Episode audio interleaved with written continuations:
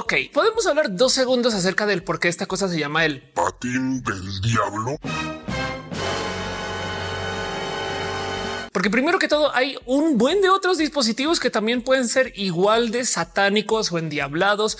Hay una cosa que se llama el monociclo, que es una bicicleta horrible como bicicleta y que puede ser igual de malvada. Pero no, esa sin problemas, no pasa nada, no se dice que es endiablada, no te lleva a las tinieblas como esto que además ni siquiera es un patín.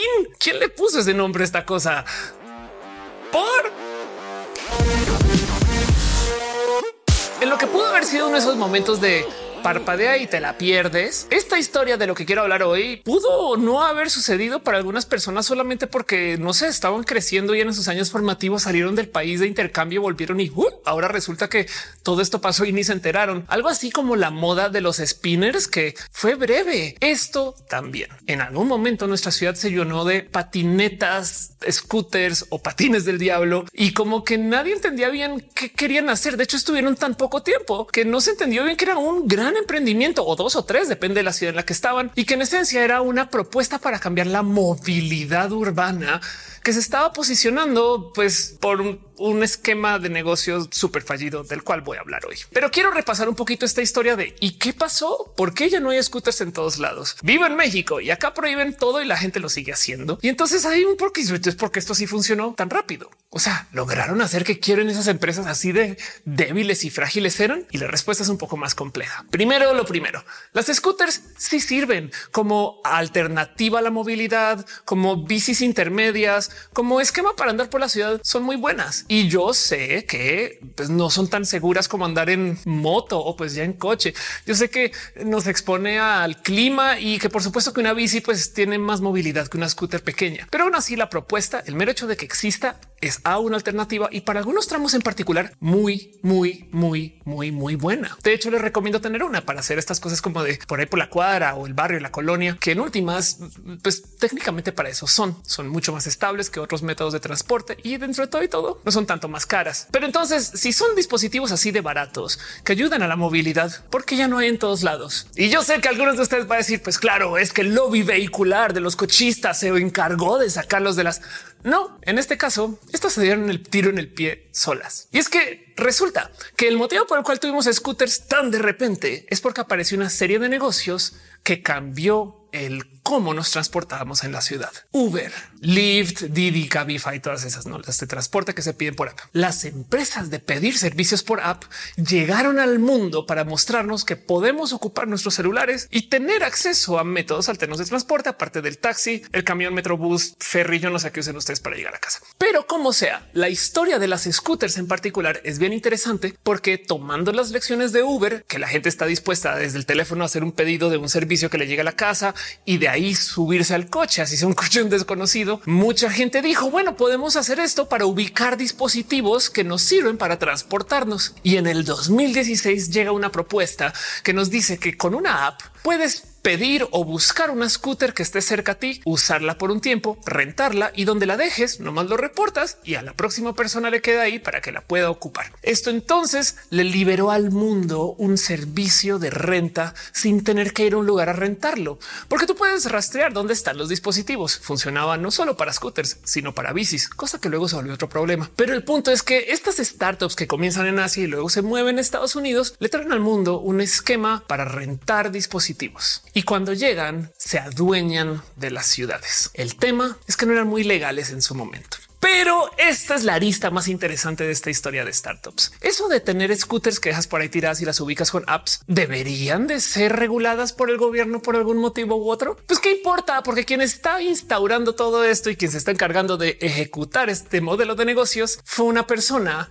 que venía de Uber. Y es que Uber dejó un precedente que si tú lanzas un servicio que la gente quiere y que en últimas sí es mejora de lo que hay disponible, no tiene que ser legal y la gente hasta está dispuesta a pelear por ti. Hoy en día sabemos que Uber presionaba hasta la misma gente que trabajaba en Uber manejando para que se fueran a hacer alguna actividad política o se dejaran ver en lugares donde causaran controversia o en últimas, pues hicieron activismo general. Uber hizo uso de mucha gente y viralizó muchos movimientos en redes con tal de que Uber se quede. Y miren, yo estoy muy dispuesta a apoyar el servicio de Uber como se ofrecía en ese momento. Y no más para fines de esta discusión, solo quiero que sepan que ese Uber que se fue, el que nos daba agua y que tenía coches de lujo, acá sigue. No es que ahora se llama Uber Black. Eso que usamos la gran mayoría de la gente Uber X es un servicio que llegó después, pero en últimas ese Uber super cool con todo ese también sigue ahí. Y si quieren lo pueden pedir, no más que no vale lo que vale Uber X y ya. Pero bueno, a dónde iba con todo esto para no aclararme en por qué o no del Uber, sepa que Uber fue una empresa que lanzó de modos a veces poco éticos con un producto que era totalmente ilegal y que se fue contra el gobierno. Y en muchos casos ganaron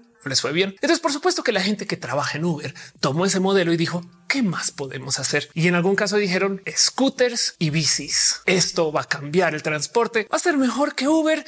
Y la verdad, verdad es que luego se legalizará. Quizás esto sí es un plan de negocios válido. Capaz el motivo por el cual no se ha revolucionado un mercado es porque el gobierno se puso a la mitad de decir esto no va a cambiar nunca. Hey, yo soy activista. A fin de cuentas hay cosas que dices, bueno, vale la pena. Pero donde voy con todo esto es que hay gente que tiene esa mentalidad de pues ya funciona una vez, va a funcionar otra vez. Y ese fue el desmadre. Porque entonces, ¿cómo era mejor las scooters que todo lo que ya existía? No había bicis de renta en tu ciudad como Ecobici y estas cosas. Pues por un lado, no necesariamente. Y por el otro lado, rentar scooters o bicis para ese chiste es mucho más barato que rentar coches con chofer adentro o para ese chiste pagarle a alguien para que te maneje por la ciudad. El tema con las bicis, el tema con esos dispositivos que dejaban ahí. Es que eran dispositivos inteligentes todos. Y la verdad, verdad es que el modelo de negocios también un poco. Hey, sabían que si ustedes encontraron una scooter en la calle y la cargaban con la energía de su casa, la podían devolver y eso les daba dinero a ustedes. De hecho, también podían repararlas. Había esquemas de mecánicos para reparar las scooters y devolverlas al mundo para que estén siempre en buen estado. Entonces, como cliente de esa empresa, tú tenías acceso a unos scooters que estaban cargadas y reparadas por gente que también está recibiendo dinero por eso y que se las encontraba por ahí. No suena mal negocio, ¿no? Pues de hecho, resulta que las scooters que estaban rentando eran como una versión modificada para el mercado cool, para la gente que usa el Internet o que tiene celulares y le importa este tipo de cosas. Y fue tanto el tema que se acabaron hasta vendiendo las scooters porque tú no las encontrabas en ningún lugar. Sobra decir que muchas cosas mal salieron. Por un lado, evidentemente en 3, 2, 1 hackearon las scooters. Si tienes un bloqueo que es por software, alguien encontró cómo cambiar la tarjeta madre o el software para poderlas usar libremente. Del otro lado, lo que realmente acabó sucediendo, y esto seguramente ustedes lo recuerdan, es que se inundó la ciudad de estos patinetes. Scooters del diablo. Basura en ruedas. Salías tú de tu edificio y afuera están por ahí tiradas en todos lados. Yo recuerdo de ver memes del tema y preguntarme un poco un cómo no las estacionan bien, pero de ahí el problema. Para poder tener espacios de estacionamiento de estas, pues toca hablar con la ciudad. Y si tu servicio no es legal, pues poco vas a poder avanzar si vas a decir, hey, para mi servicio ilegal de patinetas y renta, nomás necesito que me den este espacio para construir aquí un esta. No, además que la idea era un yo lo dejo aquí y se rastrea por app. Técnicamente esas scooters están geolocalizadas y por consecuencia están geobloqueadas y te las llevabas. Sobra decir que de nuevo, si ya están hackeadas, sí te las puedes llevar. Y sucedió mucho. Y he ahí la raíz del problema. En el Silicon Valley, las empresas se evalúan para inversión según cuántos usuarios y usuarias activas tienen. Chequen cómo se anuncia el crecimiento de las redes sociales. Tantas personas están usando Twitter en este momento y eso se compara con el siguiente, porque resulta que según eso es que se sabe que tanto se pueden, pues qué tanto les cuesta conseguir dinero de la gente a quien le están rindiendo servicio. Entonces, en el mundo del Silicon Valley que vive de la inversión, la meta es tener la mayor cantidad de gente usando tu servicio a como de lugar. Y si tú eres lo suficientemente listo lista con el cómo estructuras tu negocio, pues tú organizas el gasto de la empresa de tal modo que entres dentro de lo que está recibiendo por inversión. Por darles un ejemplo en software, si Twitter gasta un millón de dólares en promocionarse, yo no sé cómo se vayan a promocionar, pero hacen eso una vez al mes. Más les vale recibir más de un millón de dólares al mes por la gente nueva que está llegando según su gasto. O sea, hacen dinero, así estén gastando un chingo. Pero lo mismo con el mundo de las scooters. El modelo de negocios de las scooters que venía de este esquema súper sobreinvertido que se conoce en el Silicon Valley era de tener scooters que se pagaban con más o menos tantos usos y de hacerlas lo más baratas posibles. Modelo que de paso también clonaron para el sistema de las bicis y en las bicis se volvió aún más grave. Porque entonces esta gente tenía una métrica de cuántas veces se tiene que usar una bici o una scooter para que se pague sola y después de que se pague me vale gorro si se la roban. De hecho, qué bueno porque de una vez la renuevo porque el dinero sigue entrando desde la inversión. Y si bien obviamente no es óptimo estar considerando que vamos a perder X scooters por mes, el punto es que se podía. Esto quiere decir que si una patineta se había rentado más de tantas veces, ya se pagó y me vale gorro si se la roban, si se daña, si se pierde, si se va. Así que en vez de trabajar en un esquema de cuidemos lo que tenemos, la mentalidad era más del tú tírale patinetas a eso mientras se sigan rentando, no hay problema. Y eso fue lo que llevó no solo la basura, sino la mentalidad del desecho de esta basura. Hay fotos horribles de cómo se apilaban estas bicis, ya que con pocos usos ya se pagaban enteras. Entonces medio se la vendieron a la renta y ya me vale gorro que se pierda se dañe. La repararon. ¿Para qué le doy seguimiento a eso? Sabes que los inversionistas pagaron para que entren mil bicis nuevas, mándaselas ya salen y las scooters también. Y ese fue el problema que nos llenaron la ciudad de basura. De modo muy de capitalistas de última etapa, básicamente lo que estaban haciendo era tirar un buen de la basura que venía de la inversión